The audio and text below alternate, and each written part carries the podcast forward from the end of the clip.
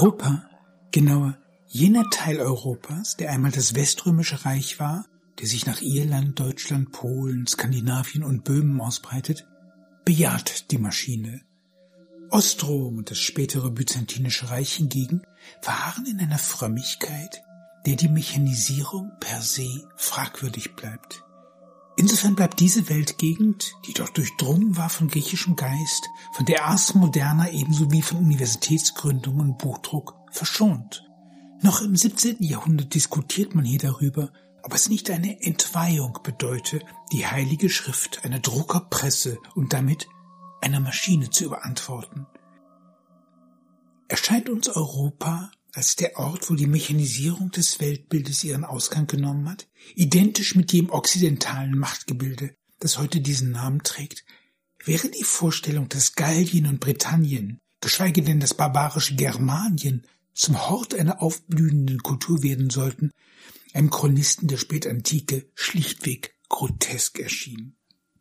So versank Britannien, nachdem die Römer 410 abgezogen waren, binnen zweier Generationen wieder in der Schriftlosigkeit, traten primitive Holzbauten an die Stelle römischer Villen, hörte man auf, Münzen zu prägen.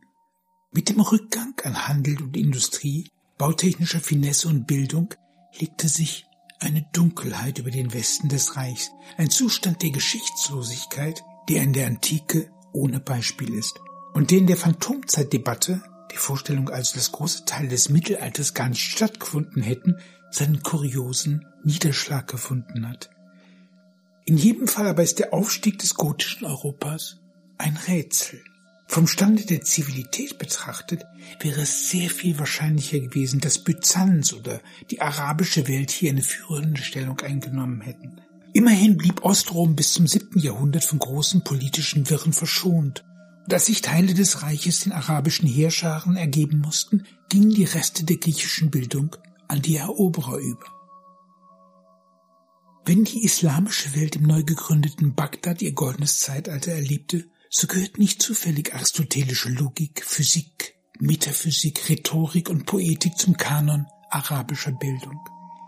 Warum also ausgerechnet das gotische Europa und damit die Nachfahren jener schriftunkundigen Gotenstämme, die Rom in Schutt und Asche gelegt hatten.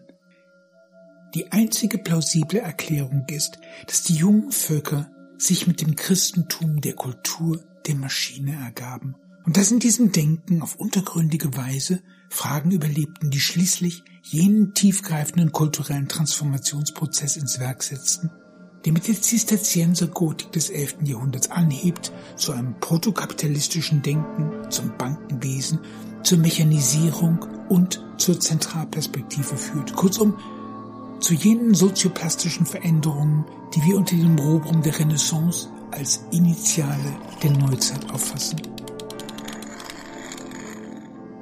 Im gotischen Europa, kurz gefasst, wandelt sich die universale Maschine der Schrift zum Räderwerkautomaten, einer Sozioplastik, der es gelingt, die Politik des Himmels in den Gemeinwesen erneut zu lokalisieren.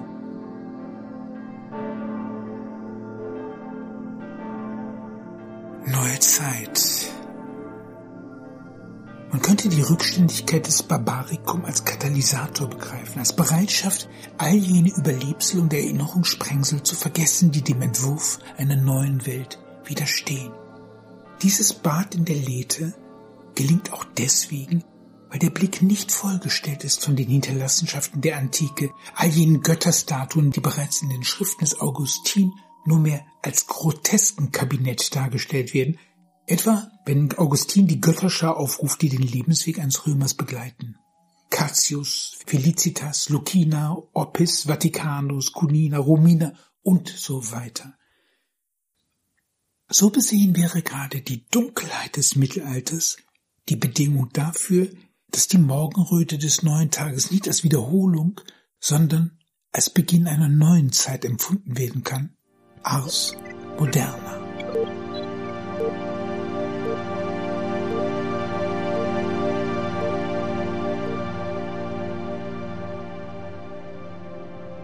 Neues Denken. Merkwürdigerweise das macht diesen Umbesetzungsvorgang besonders schwer zu entziffern, beginnt dieses neue Denken nicht in den Städten, sondern dort, wo man es am wenigsten vermutet. So etabliert der Zisterzienserorden, der sich um eines neuen Paradieses willen in die Wälder zurückgezogen hat, mit dem Arbeitsethos auch eine Form der Meritokratie. Weil die Mönche an ihren weltlichen Leistungen gemessen werden, beginnt der Orden auf eine Weise zu prosperieren, die in der westlichen Welt ohne Beispiel ist. Waren die italienischen Bankiers im 12. Jahrhundert einfache Geldwechsler, die auf einer Bank im Freien ihren bescheidenen Geschäften nachgingen, verfügte der Orden bereits über ein europaweites Netz von Filiationen, die allesamt der gleichen Architektur folgten, sozial wie materiell. So paradox es auch klingt, die Verweltlichungstendenzen lassen sich zuallererst im geistlichen Raum verfolgen. Und sie betreffen nicht nur Habitus und Lebensführung der Geistlichkeit, sondern die Glaubenslehre selbst. Wenn etwa die Transubstantiationslehre des frühen 13. Jahrhunderts behauptet, dass in der Messe sich der Wein zum Blut, die Oblate zum Fleisch wandle, erscheint die Lehre von der Realpräsenz Christi wie eine theologische Spitzfindigkeit, so entlegen wie die überaus beliebten Disputationen über das Geschlecht der Engel. Begreift man sie hingegen als Versuch, das Jenseitsversprechen in der Welt zu etablieren, wird sichtbar, dass diese Wesensverwandlung weit über die Figur Jesu hinausgeht. Denn damit wird signalisiert, dass sich die Gesellschaft von nun an nicht mehr auf abstrakte Symbole, sondern auf die Realpräsenz stützen möchte. Ens realissimum, the real thing. Tatsächlich folgende Transubstantiationslehre, die auf dem vierten Laterankonzil 1215 festgehalten wird, sehr bald schon die Goldemission des 13. Jahrhunderts, findet eine merkwürdige Verschmelzung dieser beiden Sphären statt. Während die Gläubigen in den Kathedralen der Gotik in den heiligen Messen ihren Erlöser zelebrieren, feiern sie in den Messen vor dem Sakralbau ihre diesseitige Produktivität, Artefakte von bislang nicht dagewesener Raffinesse. Da die Doppelbedeutung des Wortes Messe kein Zufall, sondern Programm ist, ist es nur logisch, dass sich die verschiedenen Gewerke auf den Glasmalereien der Kathedralen einen sakralen Anstrich verleihen. Mit diesem Anstrich beginnt jenes geistige Doppelleben, bei dem neben dem himmlischen Buch immer auch eine diesseitige Lesart steht, eine parasitäre Logik, die sich ins Heilige schleicht, weil sie den transzendentalen Glanz auf das eigene Sein zu übertragen bestrebt ist. So bildet sich in der politischen Philosophie die Idee heraus, dass dem irdischen Herrscher als Stellvertreter Jesu ein Gottesgnadentum zukomme, ebenso wie die Idee, dass der Fiskus, ehedem nichts weiter als die Börse des Königs, über die Allgegenwart und Unsterblichkeit Jesu verfügen müsse. Mit diesem Transubstantiationswunder entsteht jene Korporation, die den Herrschern die Verfügungsgewalt über die Börsen ihrer Untertanen erlaubt und dies von höchster Stelle legitimiert. Quod non capit Christus, capit Fiscus. Was Christus nicht schnappt, das schnappt der Fiskus. Wo auch immer ein weltliches Interesse durchgesetzt werden soll, beruft man sich auf eine höhere Instanz. Dieser Tendenz folgend findet eine Proliferation des Heiligen statt. Wer immer in dieser Welt Rang und Namen beansprucht, sei es eine Stadt, eine Universität oder ein Kloster, beginnt einen Heiligen für sich zu reklamieren. Der Vorzug dieser Verschmelzungsakte liegt auf der Hand, denn sie verleihen einer diesseitigen Praxis höhere Wein. Allerdings gibt es für diese Auratisierungsakte einen Preis zu bezahlen. Nicht nur, dass sich die Zinsnahme ausbreitet, hinzu kommt das Söldnerwesen, das im 14. Jahrhundert das feudale Kriegswesen ablöst, ebenso wie die Prostitution, die mit dem Geldwesen und der Urbanisierung eine immer größere Bedeutung annimmt.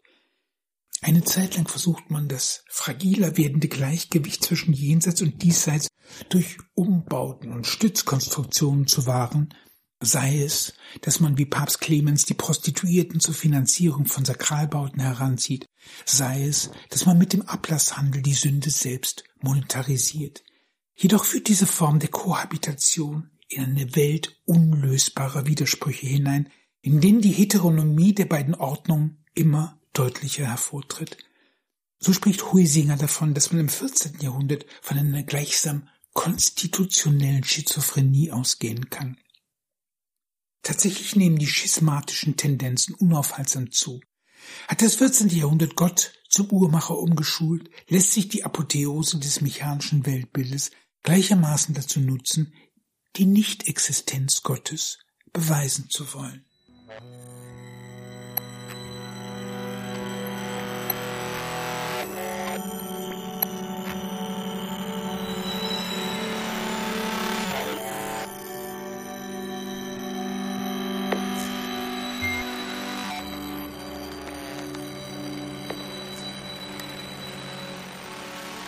Lange bevor Kolumbus zur Atlantiküberquerung aufbrechen wird, ist das Europa des Mittelalters schon die neue Welt, die es in Amerika suchen und finden wird. Geistersdämmerung Ungeachtet der materiellen Umgestaltung der mittelalterlichen Welt dauert es Jahrhunderte, bis die Maschine dem Denken zu Kopf steigt. Damit greifen wir die in der Einleitung aufgeworfene Frage auf. Wie ist es möglich, dass sich der Philosoph, auf den das kartesianische Weltbild zurückgeht, gleich um mehrere Jahrhunderte verspätet? Und warum funktioniert er die materielle Maschine zu einer metaphysischen Batterie um? In Anbetracht des zurückgelegten Weges erscheint dieser Umstand nun weit weniger rätselhaft. Denn wie auch im Falle des Alphabets haben wir es beim Räderwerkautomaten mit einem Denken ohne Denker zu tun, welches in dem Augenblick, da es zu sich kommt, vor allem bestrebt ist, die Bedingung seiner Möglichkeit zu verunklaren.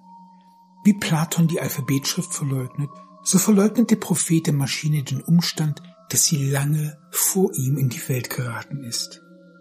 Enthusiasmiert vom strukturell öffentlichen Möglichkeitsraum der universalen Maschine entdeckt Descartes, was längst erfunden ist. Nur weil er sich bereits im Besitz der Lösung vermeint, vermag Descartes radikal zweifelnd jenes Gedankenexperiment anzusetzen, das letztlich auf das Cogito, das Denken der Maschine hinausläuft. So will ich denn annehmen, nicht der allgütige Gott, die Quelle der Wahrheit, sondern irgendein böser Geist, der zugleich allmächtig und verschlagen ist, habe all seinen Fleiß daran gewandt, mich zu täuschen.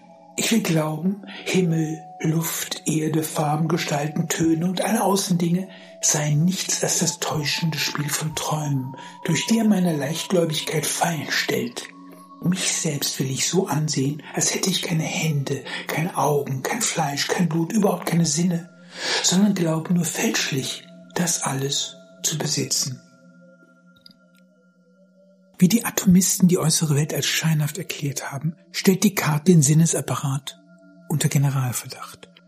Und weil umgekehrt der Intellekt das Primat zugesprochen bekommt, wird die materielle Welt zum Symptom des Geistes erklärt. Folglich erscheinen die Lebewesen als vermeintlich natürliche Automaten, wird die Beherrschung der Himmelsmaschine zur Domäne der Philosophie.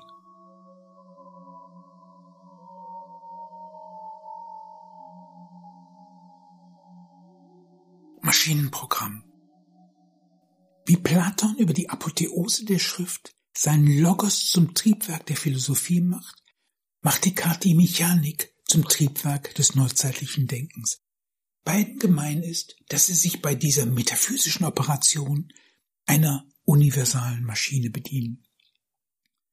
Wie sich das Alphabet als offene Ordnung zu allem Erdenklichen nutzen lässt, als phonetische Schrift, als Logik, als Mathematik, ja selbst als sozioplastische Matrix, ist auch der Räderwerkautomat des Mittelalters eine solche Apparatur. Folglich tritt er in vielfältiger Gestalt in Erscheinung, sei es als Uhrwerk, als Kraftwerk oder als Prozesssteuerung, mit dem sich Ereignisse in der Zeit programmieren lassen. In Form eines Musikstücks oder in Gestalt einer Figurengruppe, die sich zum Geläut der Stunde an der Außenseite der Kathedrale bewegt. Das Novum des Räderwerkautomaten besteht darin, dass er das Konzept der universalen Maschine dahingehend erweitert, dass die Welt nicht mehr bloß dekonstruiert, sondern programmiert, das heißt in ihren künftigen Erscheinungen gedanklich vorweggenommen werden kann. Dass dies möglich ist, verdankt sich der Nutzung verschiedener Naturquellen wie Wasser und Wind, der Mühlentechnik, vor allem aber der Kraft der Gravitation, die es über den ingeniösen Mechanismus der Hemmung erlaubt, den Fall eines Gewichts in distinkte Impulse zu zerlegen. So kann der gehemmte Fall eines Gewichts oder die suspendierte Dehnung einer Feder als Kraftquellen genutzt werden. Oder allgemeiner formuliert, kann der gehemmte Fall in eine gedanklich vorweggenommene Zukunft übersetzt werden. War das Alphabet eine Welterklärungsmaschine, ist der Räderwerkautomat eine Weltprogrammierungsmaschine.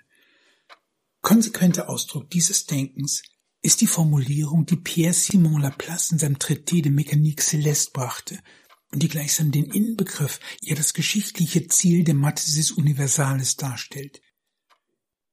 Wenn wir die gesamte Lage und Geschwindigkeit aller Himmelskörper im Universum kennen würden, dann könnten wir die Zukunft mit Sicherheit voraussagen.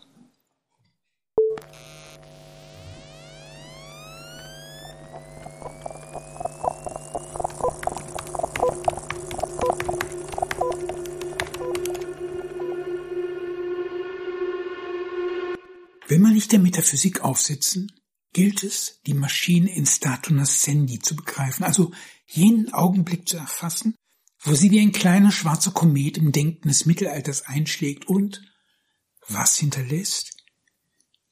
Ein Stupor, eine hilflose Begriffsstutzigkeit, der man allein dadurch beizukommen weiß, dass man den lieben Gott zum Uhrmacher macht. Zeit ist Geld. Auf die gleiche Weise wie das Alphabet in eine neue Sozioplastik einmündet, schlägt sich die programmierbare Zeit in einer neuen Geld- und Gesellschaftsordnung nieder. Bei dem Kathedralenbau, der in seiner bautechnischen Finesse alle antiken Bauwerke überragt, die Arbeitsteilung der Gewerke zu einer sozialen Tatsache wird, wird mit der zunehmenden Zergliederung und Verzahnung der Aktivitäten die Planung, aber auch die Monetarisierung zu einer Notwendigkeit. Und weil die Modularisierung des architektonischen, aber auch des sozialen Raums die pünktlich gewordene, räderwerkartig tickende Zeit nervös werden lässt, verwandelt sich die Gesellschaft zu einem pulsierenden Ganzen, das über sich hinauszuwachsen verlangt. In der Croisade Kathedrale, dem Kreuzzug der Kathedralen, muten die Bauten zunehmend wie Abschussrampen an, welche die Gemeinschaft der Gläubigen gen Himmel auffahren lassen sollen, eine Entgrenzungsbewegung, die sich nach außen in den Kreuzzügen, nach innen in einer hektischen Urbanisierung niederschlägt. Größer, höher, weiter. Top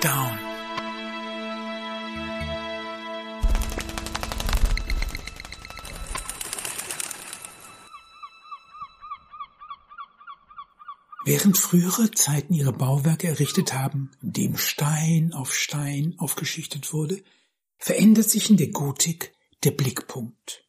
Durch die Erfindung des Kreuzrippengewölbes, das in den Klosterbauten der Zisterzienser im 11. Jahrhundert erstmals Verwendung fand, nehmen die Baumeister den höchsten Punkt ein und lenken von dort die Kraftlinien ab. Gewissermaßen entsteht das Bauwerk im Kopf des Baumeisters, dies aber verändert den Charakter des architektonischen Entwurfs radikal. Denn nunmehr verleiht die statische Logik dem Bauwerk seine Form, lässt sich selbiges umgekehrt als Auslagerung der innewohnenden Kräfte begreifen. Deswegen die dreischiffige Logik, die Arkaden und Strebebögen, die Stützpfeiler etc. Würde eine gewöhnliche Mauer unter der Last ihres eigenen Gewichts zusammenbrechen, gestattet der Systemraum mit einem Minimum an Material Gebäude zu errichten, die mit nie zuvor erreichter Grazilität ins Unendliche hinauf pfeilen und sich zudem in Licht in eine diaphane Struktur auflösen. Anders als die romanischen oder antiken Bauwerke können die Kathedralen der Gotik skalieren. Mit dem Stolz des Demiurgen hinterlässt der Baumeister der Kathedrale von Chartres, Villard de Honcourt, ein Labyrinth. Ist es ein Wunder, dass sich in seinem Skizzenbuch die Abbildung eines Perpetuum mobile findet?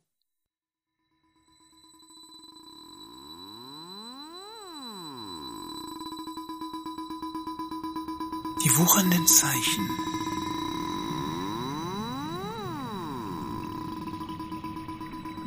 Wie erwähnt, erscheint der Zins relativ früh, noch bevor die alphabetisierte Antike eine nennenswerte Schriftkultur hervorgebracht hat. Wie im Begriff des Tokizen erinnerlich, ist der Zins von Anbeginn als symbolische Reproduktion begriffen, denn Tokizen steht eben nicht nur für das Hervorbringen von Zinsen, sondern mit dem Toikein für den Zeugungsakt selbst. Mag der Zins eine weit verbreitete Praxis dargestellt haben, so bleibt er geistig tabuisiert. Denn wie Aristoteles bemerkt, ist es unmöglich, dass ein steriler Reichtum aus sich selbst heraus Kinder gebiert. Dieses Zinstabu wirkt, wohl beständig unterlaufen, bis ins Mittelalter fort. Auch hier ist jedermann überzeugt, dass die mirakulöse Geldvermehrung zutiefst unnatürlich, in jedem Fall aber eine Sünde sei. Da sich die Gesellschaft infolge von Arbeitsteilung im 12. und 13. Jahrhundert zunehmend der Geldwirtschaft überlässt, entsteht ein innerer Druck, diese Problematik zu umgehen. Der Soziologe Benjamin Nelson hat diese Geschichte in einer Dogmengeschichte des Zinses nachgezeichnet und eine Mentalitätsverschiebung sichtbar gemacht, die einerseits die Geburt des Kapitalismus, andererseits die Metamorphose der christlichen Moralität beschreibt. Ausgangspunkt ist die jüdische Überzeugung, die es erlaubt, von den Goyim, nicht aber von den Glaubensbrüdern Zins zu nehmen, da die Zinsnahme als eine Form der symbolischen Kriegsführung aufgefasst wird. Es versteht sich, dass die Kirche in ihrer katholischen universalistischen Ausrichtung dagegen Sturm laufen muss. Oder zumindest der arabischen Kultur gleich bestrebt sein muss, das Problem unter den Teppich zu kehren. Da in Anbetracht der um sich greifenden Geldwirtschaft beides zum Scheitern verdammt ist, sehen sich die Kirchenführer genötigt, Formen der friedlichen Koexistenz ins Auge zu fassen. Dabei verfällt man auf die Lösung, die reuigen Wucherer, bevor sie ins Himmelreich aufsteigen, ihre Sünden im Fegefeuer abarbeiten zu lassen. Eine Lösung, die schon deswegen elegant ist, weil nun endgültig das Arbeitsethos den Weg zum Seelenheil darstellt. Dieser Umbau des Himmels ist ein ebenso revolutionärer Akt wie die Umschulung Gottes zum Uhrmacher. Beides zusammen signalisiert, welche Macht das gesellschaftliche Triebwerk im 14. Jahrhundert angenommen hat, ja in welchem Maße der Protokapitalismus nicht nur die gesellschaftlichen Praktiken, sondern auch die Glaubensartikel strukturiert. Da der Anfang gemacht und der Wucherer eingemeindet worden ist, verwandelt sich der Zins peu à peu zu einer selbstverständlichen Institution, bis er schließlich im Denken Calvins in den Rang einer Bürgerpflicht aufsteigt, von der nur Witwen und Waisen ausgenommen sein sollen. Hält man sich vor Augen, dass noch Luther, der chiastischen Logik folgend, das Geld als einen dämonischen Antilogos begreift, Geld ist das Wort des Satans, durch das er alles in der Welt schafft, wie Gott sich alles durch das wahre Wort schafft. Markiert dieser Exorzismus, oder genauer, das Verstummen des Dämons einen wahren Kulturwandel. Denn mit dem Zins der nervös gewordenen Zeit unterwirft sich die Gesellschaft der Kultur der Maschine. Ist es ihr Triebwerk, nicht mehr der Geist der Nächstenliebe, das in ihrem Herzen pulsiert.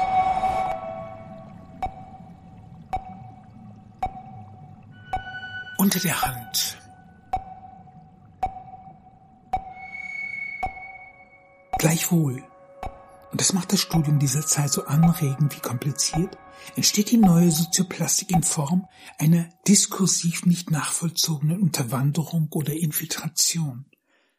So weiß das 14. Jahrhundert, das mit solchen befremdlichen Phänomenen wie Inflation und raschen Preisveränderungen konfrontiert war, zwar unzählige Abhandlungen zum gerechten Preis auf, aber nur wenige Texte, die sich auf einer systemischen Ebene der Frage des Geldes beschäftigen. Insofern vollzieht sich die Verwandlung des Mittelalters auf der Ebene der materiellen Kultur, in Gestalt von Kathedralen, Bauten, Geldemissionen, mechanischen Werken, Kraftmaschinen, neuen Techniken der Papierherstellung, der Textilindustrie, einer Revolution des Bankenwesens, aber auch in sozioplastischen Institutionen wie den Zünften. Jedoch übersetzt sich die praktische Vernunft nicht in ein neues Weltbild. Neue Gesichter. Jacques Le Goff hat von den Intellektuellen des Mittelalters erzählt, die beklagten, dass, wann immer sie der Welt etwas Neues, nie zuvor Gesagtes hätten mitteilen wollen, sie dies einem der alten Meister in den Mund legen mussten. In der Welt der Ars Moderna jedoch sagen sie Ich. Folglich zeigen ihre Bilder Halbbrustansichten vor einer tiefen Landschaft nicht mehr das typisierte Menschenantlitz, sondern individualisierte Porträts, so individuell, dass jede Falte des Gesichtes hervortritt.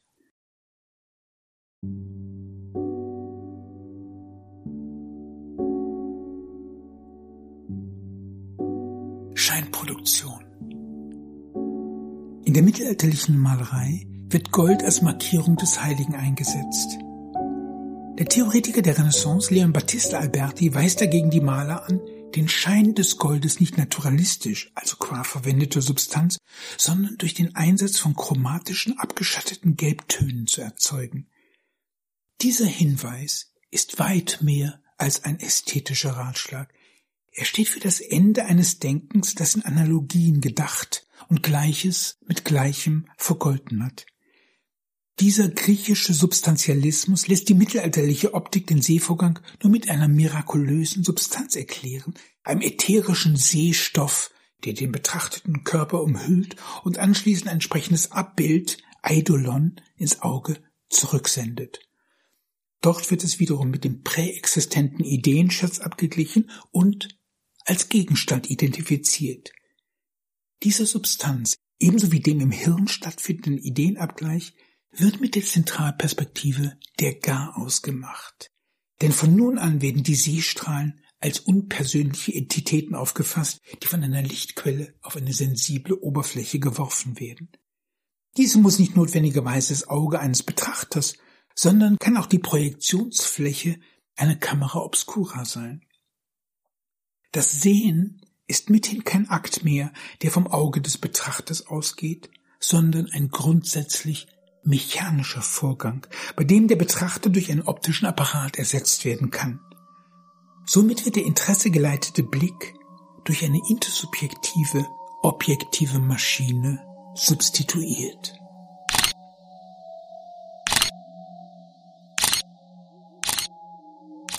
Jakob Burckhardt folgend, der die Renaissance als Entdeckung der Welt und des Menschen feiert, ist es zum Gemeinplatz geworden, der Zeit die Entdeckung der Subjektivität zuzuschreiben.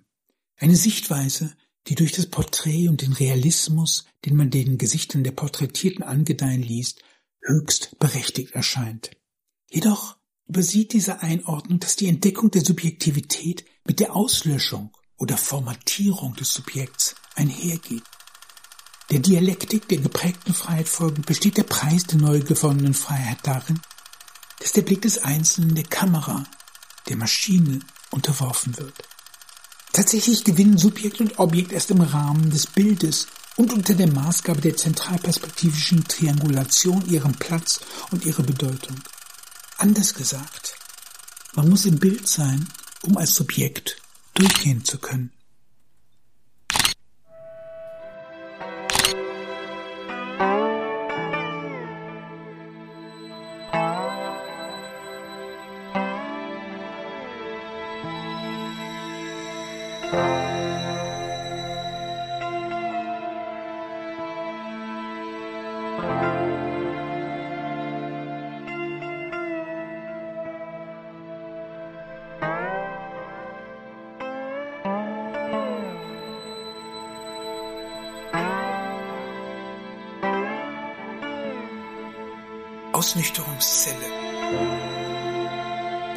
Zwölfte Jahrhundert die Repräsentatio noch als das Verzeichnis der geretteten Seelen, das im Buch des Lebens im Himmel verwahrt ist, nüchtert sich der Begriff zunehmend aus.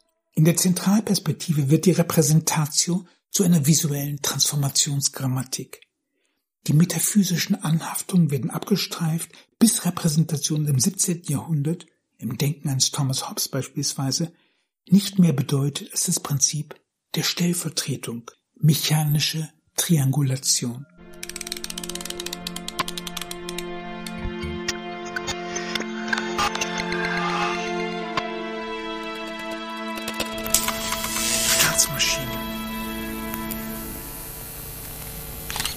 Wenn Karl Marx sagt, dass Geld Uniform und Landesfarben trage, setzt sie ein nationalstaatliches Gebilde voraus, dessen Notwendigkeit sich in der Geldtheorie des Nicole Orem bereits im 14. Jahrhundert abzeichnet, das sich mit aller Macht aber erst im 17. Jahrhundert herausbildet. Der Begriff des Staates selbst, lo Stato, ist ein Produkt der Renaissance und bezieht sich auf die italienischen Republiken des 14. und 15. Jahrhunderts, die sich als Laboratorien dieser Entwicklung betrachten lassen. In kleinem Maßstab sind die Ordnungen vorweggenommen, die sich in den nationalen Monarchien Englands und Frankreichs erst im 17. Jahrhundert realisieren. Wie aber kommt es, dass sich die Macht im Staate stabilisiert, ja eine solch statuarische Form annimmt, dass sich der Nationalstaat wie eine Naturtatsache anfühlt? Wie schon in der griechischen Polis spielt das Geld hier eine wichtige, wenn auch nicht hinreichende Rolle. Denn und schon Florenz, kurz nach der Konsolidierung der Republik im Jahr 1250, seinen Florin emittierte, war die Existenz dieser allseits kopierten Währung nicht hinreichend, um ein funktionierendes Gemeinwesen zu etablieren. Hundert Jahre später geriet die Ökonomie der Stadt in solch heftige Turbulenzen, dass die Banken der Peruzzi und Bardi, der Stolz der Stadt, zusammenbrachen. Im Jahr 1343 respektive 1346. Was war der Grund für dieses Bankenbeben? Im Hungerjahr von 1339 hatte sich die Stadt Geld für Lebensmittelimporte, aber auch für Söldner leihen müssen. Da der Magistrat nur aushäusige Kaufleute, nicht aber die eigenen Bürger besteuerte, konnte die Stadt ihre Schulden nicht begleichen. In der nachfolgenden Liquiditätskrise zogen die Bürger ihre Einlagen von der Bank ab. Da auch das Königreich Neapel und König Edward III. von England sich zur Finanzierung von Feldzügen Geld geliehen hatten, zur Rückzahlung jedoch außerstande oder nicht willens waren, war der Ruin unausweichlich. Der Zusammenbruch der Banken machte das strukturelle Dilemma sichtbar, dass nämlich die feudalen Gemeinwesen, die sich nur aus direkten Steuern oder Monopolen zu finanzieren vermochten, keine glaubwürdigen Schuldner darstellten, und zwar nicht bloß einer plötzlichen Notlage wegen, sondern weil die Raison d'être des feudalistischen Gemeinwesens nicht mit der Geldwirtschaft Schritt halten konnte. Um diesem Stabilitätsmangel abzuhelfen, kam es in Florenz des Jahres 1427 zu einer tiefgreifenden Innovation. Hintergrund war, wie so oft in dieser Zeit, eine kriegerische Auseinandersetzung, diesmal mit der Stadt Mailand. Da Florenz auf englische Söldner angewiesen und das Bankenbeben des vergangenen Jahrhunderts noch erinnerlich war, verfiel man auf den Gedanken, die Bürger der Stadt je nach Vermögen für die Finanzierung aufkommen zu lassen. Eine solch allgemeine Steuer war unerhöht, denn bis dato hatte man stets bestimmte Güter besteuert oder Handelsprivilegien veräußert. Nun aber schwärmten die Beamten der Stadt aus und erhoben die Vermögensverhältnisse eines jeden Florentiners – wie viele Häuser und Bedienstete er besaß und für wie viele Münder Bocche er zu sorgen hatte. Kurzum, das Florenz des Jahres 1427 erstellte einen Katasto, der sich zur Besteuerung der Untertanen nutzen ließ und der heute als SQL-Datenbank Einblick in die Vermögensverhältnisse von damals gut 60.000 Florentiner Bürgern liefert. Interessanter noch als diese Maßnahme war jedoch der Umstand, dass die Stadt diese einschneidende, ja geradezu als gewalttätig erlebte Maßnahme mit einer Parallelaktion orchestrierte, dem Geschenk eines Freskos, das der Maler Masaccio in der Brancacci-Kapelle gemalt hatte. Inhaltlich bezog sich die abgebildete Szene auf die biblische Episode des Zinsgroschens, bei der Petrus von den Tempelwärtern gefragt wird, ob sein Meister den Tempelgroschen entrichte. Als er zu Jesus kommt, kommt dieser seiner Frage zuvor und fragt ihn, von wem die Könige auf Erden Zoll oder Steuern nehmen, von ihren Kindern oder den Fremden. Als er antwortete, von den Fremden, sprach Jesus zu ihm, so sind die Kinder frei. Damit wir ihnen aber keinen Anstoß erregen, geh hin an den See und wirf die Angel aus. Und den ersten Fisch, der heraufkommt, den nimm, und wenn du sein Maul aufmachst, wirst du ein vier Drachenstück finden. Das nimm und gib's ihnen für mich und für dich. Matthäus 17, Vers 17 bis 24. Es entbehrt nicht einer gewissen Ironie, dass der Katasto genau das Gegenteil dessen exekutiert, was die biblische Episode als Normalzustand vorgibt. Denn nun werden, um keinen Anschluss zu erregen, nicht mehr die Fremden, sondern die Kinder der Stadt besteuert. Damit ist das Prinzip der Alterität etabliert, das Benjamin Nelson als Kennzeichen des Kapitalismus begreift.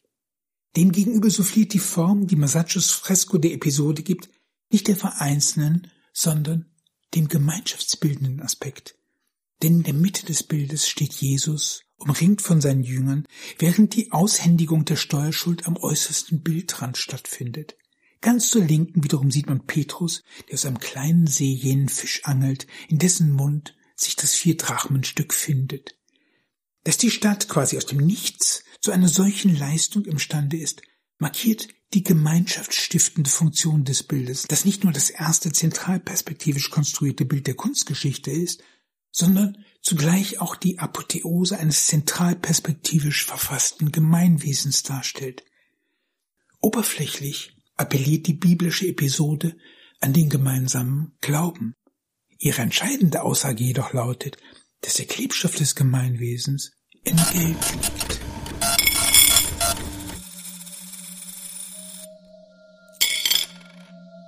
Zeit ist Geld. Wie sich das zentralperspektivische Bild in einzelne Bildpunkte auflöst, so wird sich die protokapitalistische Epoche, dem Ticken der mechanischen Uhr folgend, zunehmend fremd. Diese Fremdheit kulminiert im Wucherwesen, diesem Gedankentriebwerk, demzufolge die nervös gewordene Zeit Mehrwert hervorbringen muss. Nicht jeder aber ist bereit, diesem Dämon Opfer zu bringen. Die arabische Welt etwa koppelt sich in der Tabuisierung des Zinses, des Individuums und der Maschine von der Kultur der Maschine vollständig ab. Dabei muss man nicht einmal den Kulturvergleich bemühen. Auch in Europa werden all jene Vorbehalte geltend gemacht, die in der arabischen Welt laut werden.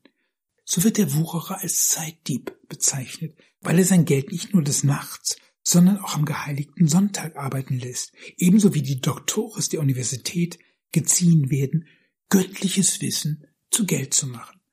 Noch im 15. Jahrhundert, in den Predigten des Florentiner Bußpredigers Girolamo Savonarola, finden sich lange Passagen, welche den Schöpferwahn der Maler geißeln, die lebensähnliche Simulacra in die Welt entlassen, denen es aber doch an Leben ermangelt. Alle Vorbehalte Savonarolas lassen sich auf ein einziges Argument zurückführen, nämlich dass die Maschine die Natur hinter sich lässt, dass sie die Position Gottes usurpiert.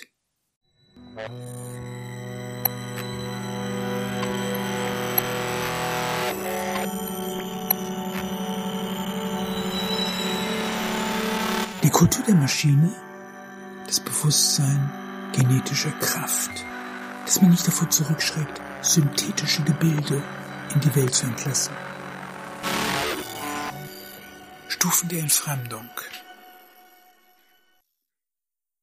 Nehmen wir, um ein Beispiel zu geben, wie sich dieser Paradigmenwechsel abspielt, den Einbruch des Räderwerkautomaten in das mittelalterliche Gesellschaftsgefüge.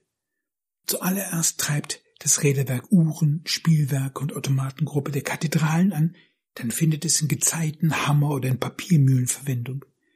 Weil der Schlag der Stunde die kollektive Zeit synchronisiert, wird die Zeit der mechanischen Uhr zum sozialen Medium, entsteht eine soziale Megamaschine, die wie ein Räderwerk strukturiert ist. So lassen sich die Arbeitszeiten in den hocharbeitsteiligen Industrien koordinieren, beim Kathedralenbau, aber auch in der Textilindustrie, Zugleich entsteht das Phantasma der Korporation, bei der alle Elemente ineinandergreifen, wie die Räder der Uhr. Mit der metrisierten, gestückelten Zeit greift die Geldwirtschaft um sich. Hat man sich vor dem 11. Jahrhundert weitgehend auf Natural, gelegentlich gar auf Geisterwährungen verlassen, gibt Ludwig XI. in Frankreich eine Goldwährung heraus. Mitte des 13. Jahrhunderts emittieren auch eine Reihe von italienischen Städten Goldwährungen. Im allgemeinen Geldhunger blüht die Usura, also das Wucherwesen. Bringen schon diese Veränderungen, die Gründung von Banken, Zünften, Handelshäusern, beträchtliche Verwerfungen im Gesellschaftsgefüge mit sich, erfordert die stärkere Verzahnung der Gesellschaft eine Stabilisierung des Geldsektors. Mitte des 14. Jahrhunderts verfasst Nicolo Rem eine Geldtheorie, die sich unter der Frage, wem gehört das Geld, mit dem dysfunktionalen Münzprivileg des Fürsten beschäftigt. Weil dieses dazu führt, dass Falschmünzerkönige die Münze ihres Nachbarn aufkaufen, einschmelzen und mit minderwertigen Metallen versetzt auf den Markt werfen, kommt es zu einer Abwertungsspirale, einem monetären Limbo-Tanz, bei dem das schlechte Geld das Gute verdrängt. Dem hält Orem eine zentralperspektivische Geldordnung entgegen, eine Zentralbank avant la lettre, bei der der Souverän als der höchste Angestellte eines Gemeinwesens fungiert.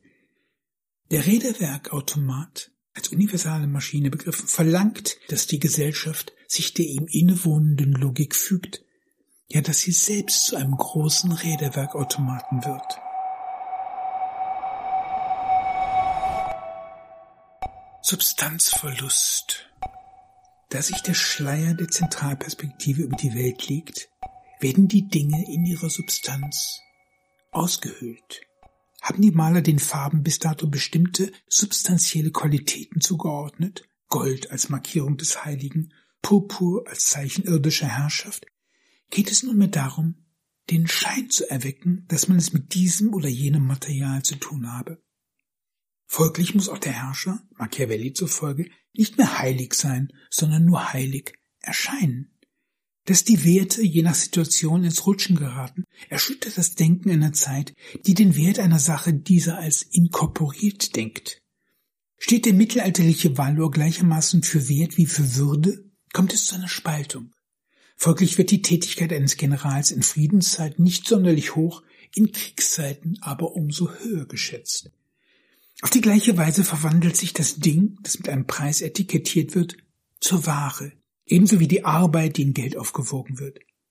Wie aber lässt sich ein christlicher Preis in den Zeiten der Geldentwertung durchsetzen?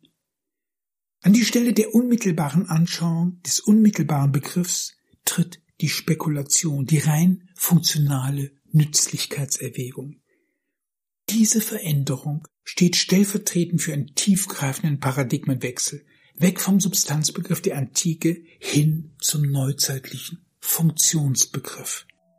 Der Abschied von der Analogie schlägt sich auch in der Mathematik nieder. Hatte man bis ins 14. Jahrhundert nur mit Proportionen rechnen können, also a zu b verhält sich wie c zu d, entsteht plötzlich die Notwendigkeit, die Gleichung in ein drittes, in einen Repräsentanten aufzulösen.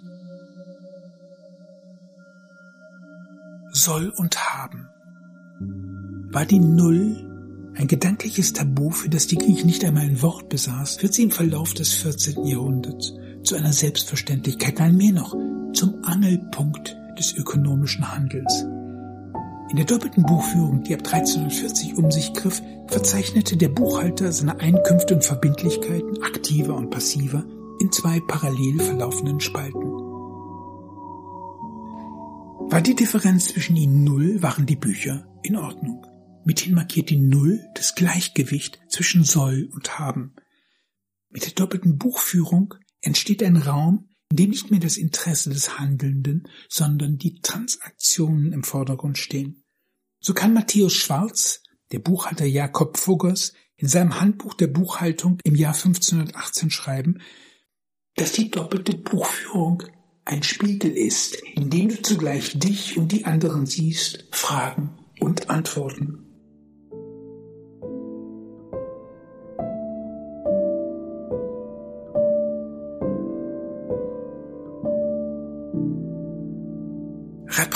Repräsentation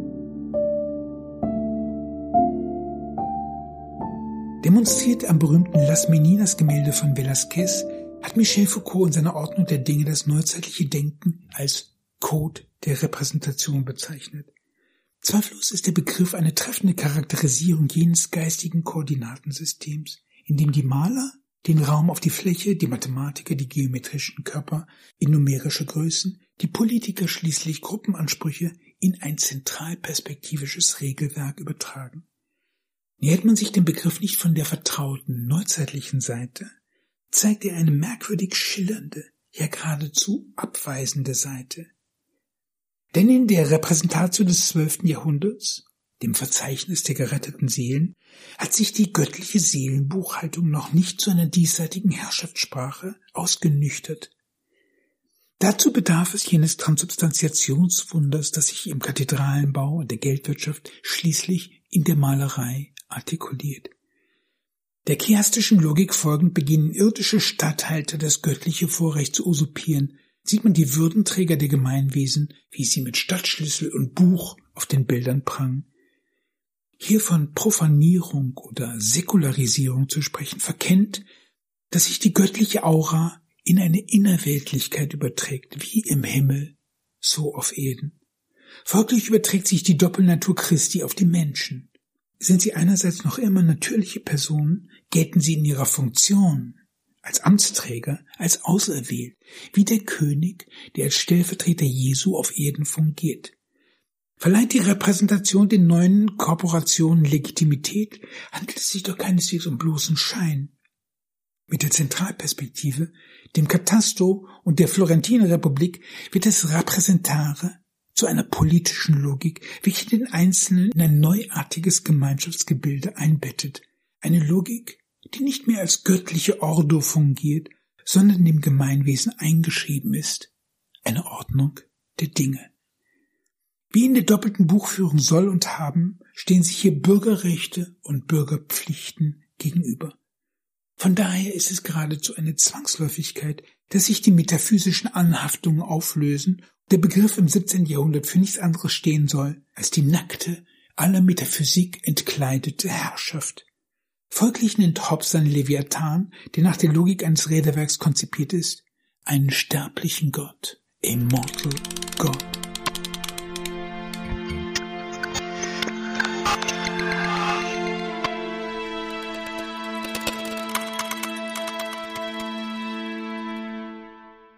Am Nullpunkt. Wie die Null im 14. Jahrhundert zum Angelpunkt des ökonomischen Handelns wird, sucht die Mathematik das Dilemma der Analogie aufzulösen. Deswegen äußert sich Nicole Aurin nicht nur zu Fragen des Geldes, sondern entwirft mit der Proportion der Proportion, die Proportion libus proportionum, den Sehnsuchts- und Fluchtpunkt des perspektivischen Bildes, die Möglichkeit, eine neue Welt denken zu können. Genau dies ist das Novum des René Descartes. Er führt vor, wie sich geometrische Fragen zu algebraischen Fragen wandeln, wie also aus einem geometrischen Körper eine Zahl oder eine Formel werden kann. Damit werden Körper nicht mehr wie zu Platons Zeiten als vorgängige Wesenheiten aufgefasst, sondern als Gebilde, die sich einer maschinellen Konstruktion verdanken. In diesem Sinn ist das pythagoreische Diktum, alles ist Zahl, Wirklichkeit geworden. Die Welt nicht mehr als eine Geistschöpfung.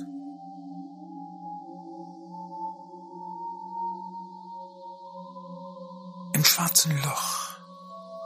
Der kartesianische Nullpunkt markiert nicht den Beginn einer neuen Welt, sondern vielmehr den Abschluss einer Raumvorstellung, wie sie sich im Systemraum der Kathedrale, der Kartografie und dem Sehnsuchtspunkt der Zentralperspektive lange zuvor angekündigt hat.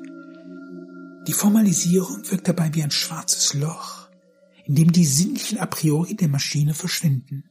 In diesem Sinn verfährt Descartes nicht anders als die Doketisten, welche die Welt als das täuschende Blendwerk eines hinterhältigen Demiurgen, die unsterbliche Seele hingegen als ens realissimum auffassen.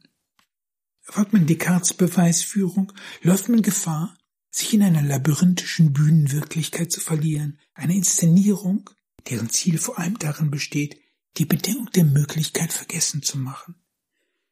Wie Platon das historische Zeichengewebe des Alphabets zu einer göttlichen DNA umfunktioniert, macht Descartes den Räderwerkautomaten zu einer metaphysischen Himmelsmaschine, ein Kunstgriff, der letztlich auf eine Totalamnesie, ein Bad in der Lethe hinausläuft.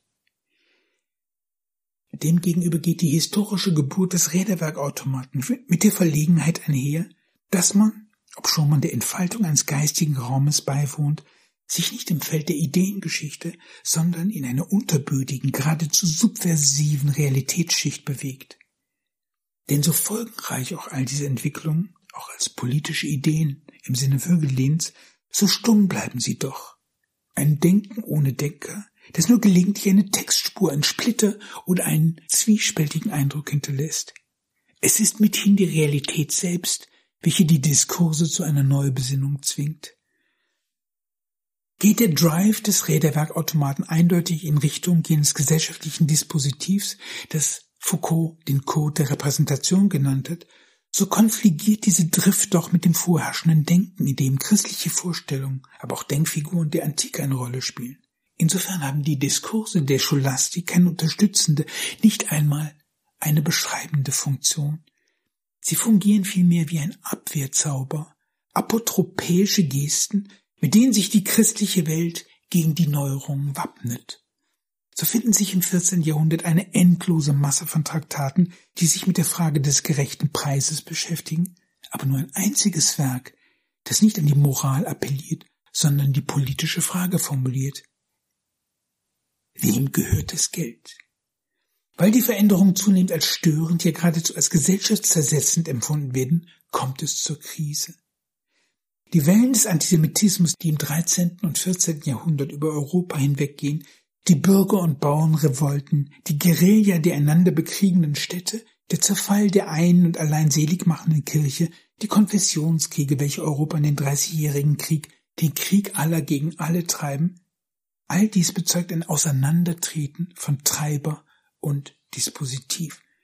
Wenn Cromwell seine New Model Army mit langen Gebetssitzungen über den Auszug aus Ägypten auf den Bürgerkrieg einstimmt, so sind diese religiösen Ergüsse nur Camouflage, eine Maskerade, hinter der sich weltlich, allzu weltliche Machtansprüche verstecken.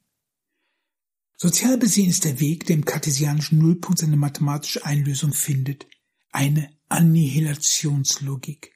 Als ob die Gesellschaft die Geister der Vergangenheit nur über den Krieg, die Vernichtung austreiben könnte, bis zum Nullpunkt, dem Augenblick der totalen Erschöpfung. Unter Lemuren hat Descartes als junger Soldat die Gräuel des Dreißigjährigen Krieges kennengelernt, führen ihn drei Träume dazu, eine universale Methode zur Erforschung der Wahrheit anzunehmen. Der erste Traum ist ein Angsttraum, in dem er durch eine Lemurenwelt wandelt, aber enorme Schwierigkeiten hat, sich auf den Füßen zu halten. Im zweiten Traum hört er einen Donnerschlag und sieht, als er aufwacht, überall Feuerfunken im Zimmer. Im letzten Traum findet er ein Buch auf seinem Schreibtisch, das ihm ein Unbekannter überreicht hat. In einem Gedicht liest er die Zeile Quod vitae sectabor ita. Welchen Lebensweg schlage ich ein? Schließlich aber verschwinden das Buch und der Fremde und Descartes fragt sich im Traum, ob das, was er gesehen hat, Traum oder Vision ist. Die Antwort, zu der ihn seine Traumdeutung führt, schlägt sich in seinem Lebensmotto nieder. Larvatus Prodeo, ich trete mit einer Maske auf. Er schreibt, wie die Schauspieler, damit nicht die Schamröte auf ihrem Gesicht erscheint, eine Maske anlegen, so betrete ich dieses Welttheater, bei dem ich bisher nur Zuschauer war, mit einer Maske. Aber die Bühne, die er betritt, ist die Welt der Maschine. Und das Drama, welches hier gegeben wird, die Entfaltung der reinen Vernunft. Und weil alles durch das Nadelöhr des reinen Gedankens gehen muss, gibt es nicht einmal mehr eine Erinnerung an die Welt, die man ausgemerzt hat. Insofern ist es konsequent, dass Descartes die Lebewesen als natürliche Automaten bezeichnet, als Konstrukte der maschinellen Vernunft.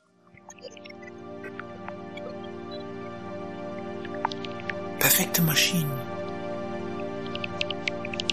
Leibniz schreibt, so ist jeder organische Körper eine Art göttliche Maschine, oder etwas wie ein natürlicher Automat, der alle künstlichen Automaten unendlich übertrifft, weil eine durch die Kunst des Menschen geschaffene Maschine nicht in jedem ihrer Teile Maschine ist. Zum Beispiel, der Zahn eines Messingrades hat Teile oder Bruchstücke, die für uns nichts Körperliches mehr sind und nichts an sich haben, was hinsichtlich des Gebrauchs, zu dem das Messingrad bestimmt ist, die Maschine auszeichnet.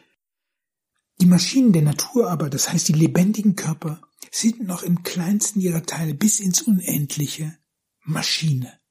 Das macht den Unterschied zwischen Natur und Kunst, das heißt zwischen der göttlichen Kunst und unserer aus. Was also unterscheidet die Himmelsmaschine vom Artefakt?